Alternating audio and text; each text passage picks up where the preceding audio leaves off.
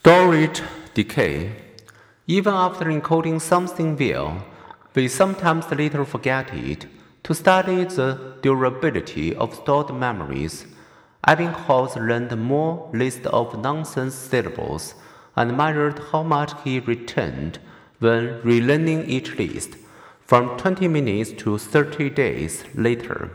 The result, confirmed by later experiments, was his famous forgetting curve.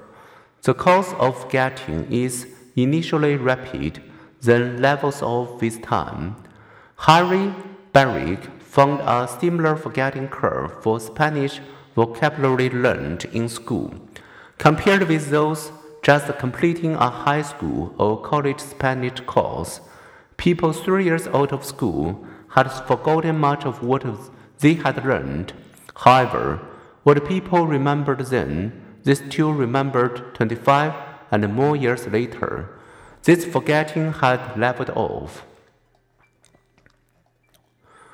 One explanation for these forgetting curves is a gradual fading of the physical memory trace.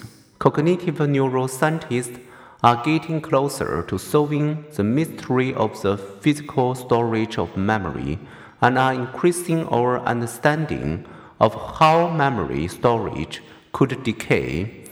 Like books you can't find in your campus library, memories may be inaccessible for many reasons.